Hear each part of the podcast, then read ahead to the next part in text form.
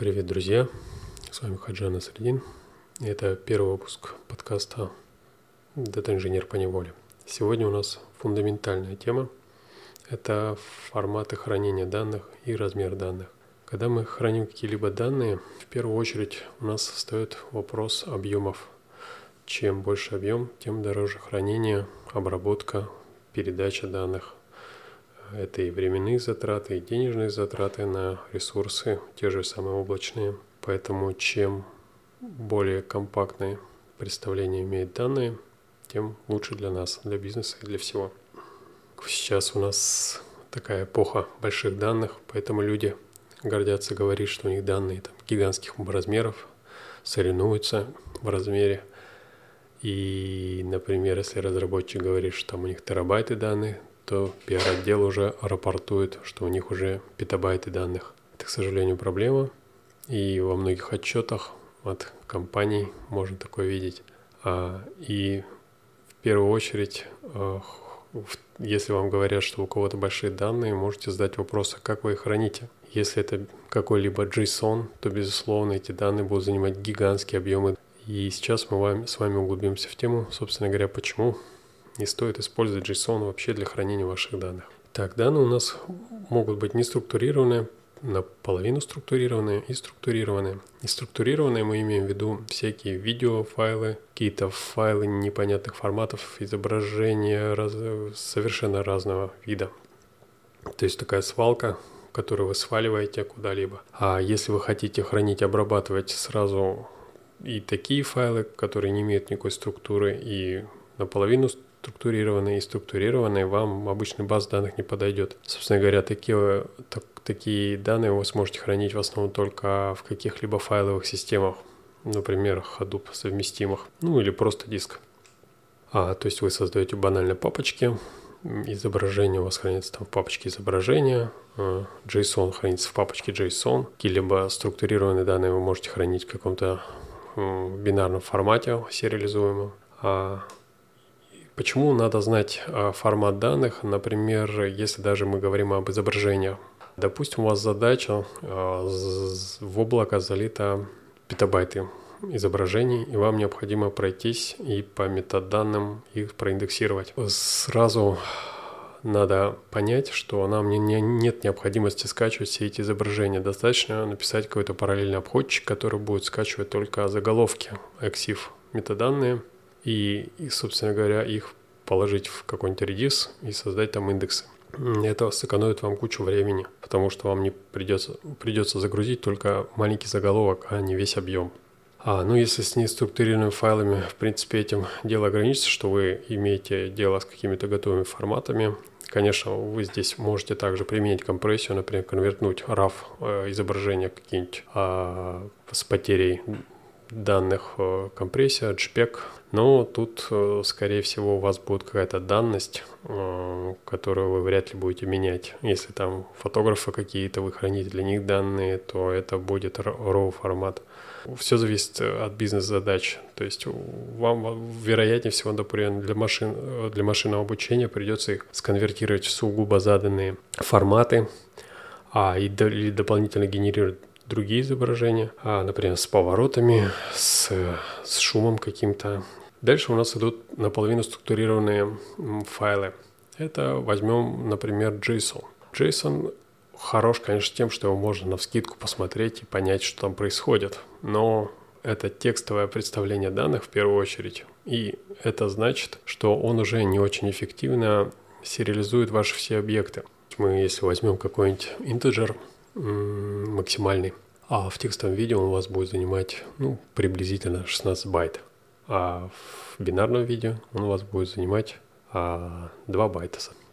В разница в 8 раз. Учитывая то, что JSON имеет такие проблемы, как хранение имен полей, объектов в каждой записи, он повторяется. Если вы сохраняете идентичные объекты, а не раз, разные, то у вас будут повторяться эти названия полей снова и снова. Есть разные техники для того, чтобы уменьшить этот объем, но мы сейчас не будем о них говорить. В начале JSON вставляет какую-нибудь запись там, в которой э, массив, в котором хранятся названия, и дальше в качестве названий полей, например, используются индексы, ну и все что угодно можно придумать, только это не сильно помогает. Дальше у нас есть CSV формат, в котором решена проблема с повторяемыми полями. Это уже более структурированный формат, потому что мы знаем точное количество полей, их типы, точнее типа не знаем, но а во многих продуктах используется запись такая, что к имени колонки прибавляется ее еще тип.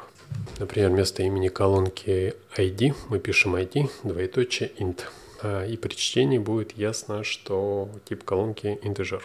Разнообразные трюки возможны, мы опять же не будем углубляться в них. А встает такая интересная проблема, что когда мы пишем CSV файл, мы не знаем еще точный список полей, колонок. Например, у нас прилетают записи на ходу, и мы начинаем писать файл в режиме добавления блоков. И мы не можем написать э, список колонок до того, как прочитаем все записи потому что в последней в колонке может прибавиться, например, дополнительное поле какое-то, дополнительная колонка. Это создает небольшую проблему. Поэтому некоторые утилиты также, они выносят вот эту запись вот этой строчки с именами колонок в отдельный файл и пишут его уже после того, как они завершили запись файла. Из интересного тут стоит отметить то, что есть несколько видов э, как данные создаются. Например, э, если у вас приходит телеметрия, есть dense, это плотная, а у вас, допустим, у каждой записи есть 10 полей, и они все всегда заполнены. Допустим, у вас какого-то девайса 10 датчиков, они всегда приходят данные с них, и у вас все девайсы имеют ровно 10 датчиков и всегда практически имеют значение в них. Тогда очень легко создать CSV файл с 10 колонками. Однако бывает другая ситуация, если у нас э, есть э, разные сенсоры на разных девайсах, и все девайсы шлют информацию в один поток. В этом случае получается интересная штука, что вообще сенсоров может быть тысячи, а на девайсе обычно там не больше 10 сенсоров. И получается, что для каждого девайса он шлет свои статусы, и в каждом статус-апдейте не более 10 сенсоров. То есть только 10 колонок в нашем CSV файле будут заполнены какими-то данными. Остальные все значения будут null. И это создает проблему тем, что у нас очень большое количество колонок будет пустые и будет тратиться на, на запись вот этих нулов гораздо проще писать какие-то дикшенери, либо JSON те же, в которых будет указан только, заполненные поля и не будет э, писа, писаться пустые. Это позволит немножко снизить объем данных. Мы в дальнейшем поговорим еще о колоночных базах и о колоночных форматах. Например, есть формат паркет, э, который хранит данные вот именно по колонкам, не по записям, а по колонкам. И там э, он достаточно эффективен для записи, вот если у вас такие э, разряженные структуры, что по-английски называется sparse, когда вот у вас есть очень много колонок, и большинство из них обычно заполнены нулями. Когда мы поняли, что нас не очень устраивают текстовые форматы, мы хотим немножко сэкономить использовать бинарные сериализаторы. Если мы программисты, мы обычно помним, что есть протобаф, и там какие-то еще бинарные сериализаторы. Но есть некоторые форматы, например, Aura, которые очень удобны конкретно для обработки данных. Чем они хороши? А, дело в том, что в Aura формате, а, во-первых, он может работать точно так же протобаф, а, но у него есть еще опция использовать некие контейнеры.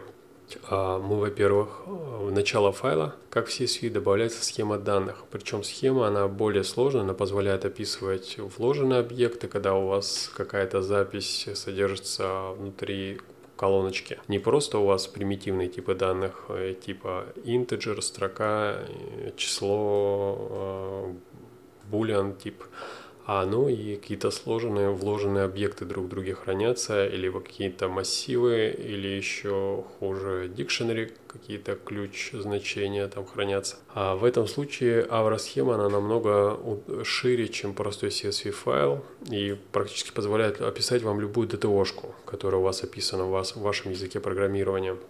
То удобно. И дело в том, что вы, когда у вас лежит файл, вы всегда его можете прочитать как и JSON, потому что у вас сам файл-контейнер, то есть что представляет собой Avra файл, это вначале заголовок, заголовок хидер со схемой, далее данные записанные блоками, например, по 100 записей, а каждый блок может быть скомпрессирован отдельно, и э, между блоками ставится э, метка синхронизации. Для чего все это надо? Начнем со схемы. То, что схема очень полезна, а что вы на чтении, вы сразу имеете полное описание данных, которые хранятся в этом файле. То есть вам не надо ожидать там каких-то неожиданностей, что у вас там появится запись другого типа. Это всегда очень удобно. Вам не придется опять пробегать весь файл, чтобы узнать полностью список всех полей. Ну, то есть принципе, преимущества практически те же самые, что у CSV, за исключением того, что у вас схема, она более гибкая. И она позволяет вам избежать дублирования вот этого имен полей в каждой записи. За счет этого получается более компактная форма представления. Далее эти блоки позволяют применить компрессию. Но что интересно, если вы, например, возьмете какой-то JSON файл, либо protobuf файл и сожмете его, а у вас получится проблема, что вы не можете его читать а, в несколько потоков.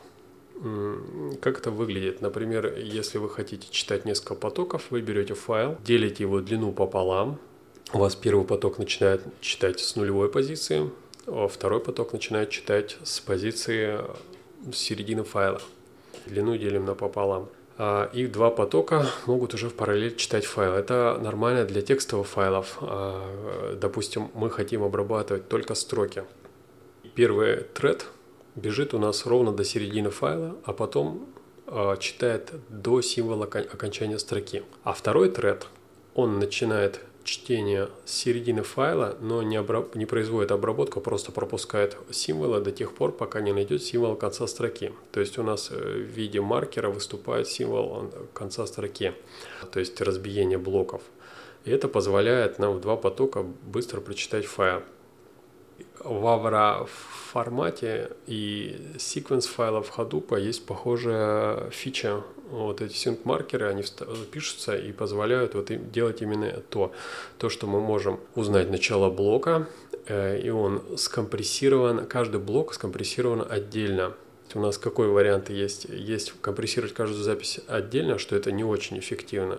А можно компрессировать весь, весь файл, но тогда мы не сможем а, читать его в, в два или более потоков, потому что нам для этого вначале придется разархивировать его. Но если у нас в блоке каждый, например, 100 записей, каждый заархивирован отдельно, нам достаточно найти начало блока и разархивировать его.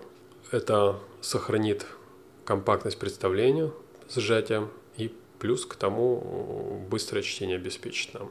А, к слову сказать, э, когда вы используете авроформат э, или какие-то продукты, например, вы берете Event да, включаете там капчуринг, и он вам говорит, окей, все, ребята, будет хорошо, у вас будет авроформат. Вы с удовольствием откидываетесь на спинку кресла, наслаждаясь тем, что у вас теперь будет компактное представление. Но к сожалению, если в Event Hub попадают э, объекты JSON, а на выходе вы получите Aura файл, который будет просто содержать поле типа массива byte, и в этом поле будет храниться ваш JSON, ваша JSON строка. То есть никакой эффективности вы не получите от этого авроформата, и это всегда надо учитывать. А чтобы понимать примерно разницу в объемах, могу сказать из собственной практики. Вот у нас телеметрия идет, да, один час данных на одном инстансе. Это примерно 29 гигабайт JSON сваливается. Если его преобразовать в авроформат, на выходе получаем 42 мегабайта, что не так и плохо. Компрессия примерно 500 раз как мы видим, Авра, мы, я еще не перечислил даже половину его фич. А, они, он, этот формат был придуман специально для хранения данных, поэтому он очень такой популярный, ну, относительно популярный.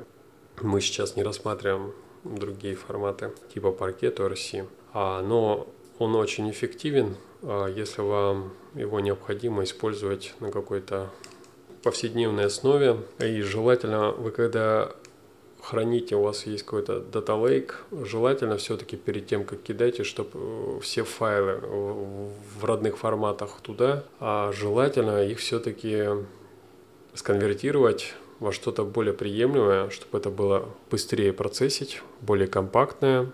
У нас, как правило, все форматы. У нас есть в компании используется много форматов и протобаф, и JSON. И все это конвертится в итоге в Avro. А о том, как генерить э, схему Avro на лету, это тоже интересная задача.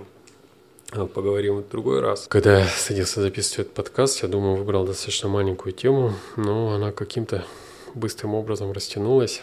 Я, пожалуй, на этом закончу. Какие основные выводы? Старайтесь в свое хранилище складывать все в одном формате, а, чтобы вам потом не пришлось судорожно вспоминать, что же вы там записали. Используйте авроформат, потом он позволит вам как раз хранить схему данных, которые записаны в данный конкретный файл. И вам всегда будет легко прочитать ее какими-то тулами, и вы не потеряете информацию. Также он позволит вам хранить это эффективно в бинарном формате, и разбитым на блоки, которые позволят вам читать их параллель. Во-вторых, вы сможете использовать э, кодеки сжатия, deflate, и, в принципе, там можно подключить свои, нет проблем. А у вас будет более-менее это занимать какие-то вменяемые объемы, и будет достаточно удобно обрабатывать. Также повторю, что есть плотные данные, для них одни форматы нужны, есть широкие данные, то есть разряженные, э, как из примера с кучей датчиков, и на каждом девайсе всего несколько. А на этом я, пожалуй, закончу на сегодня. Всем удачи, пока.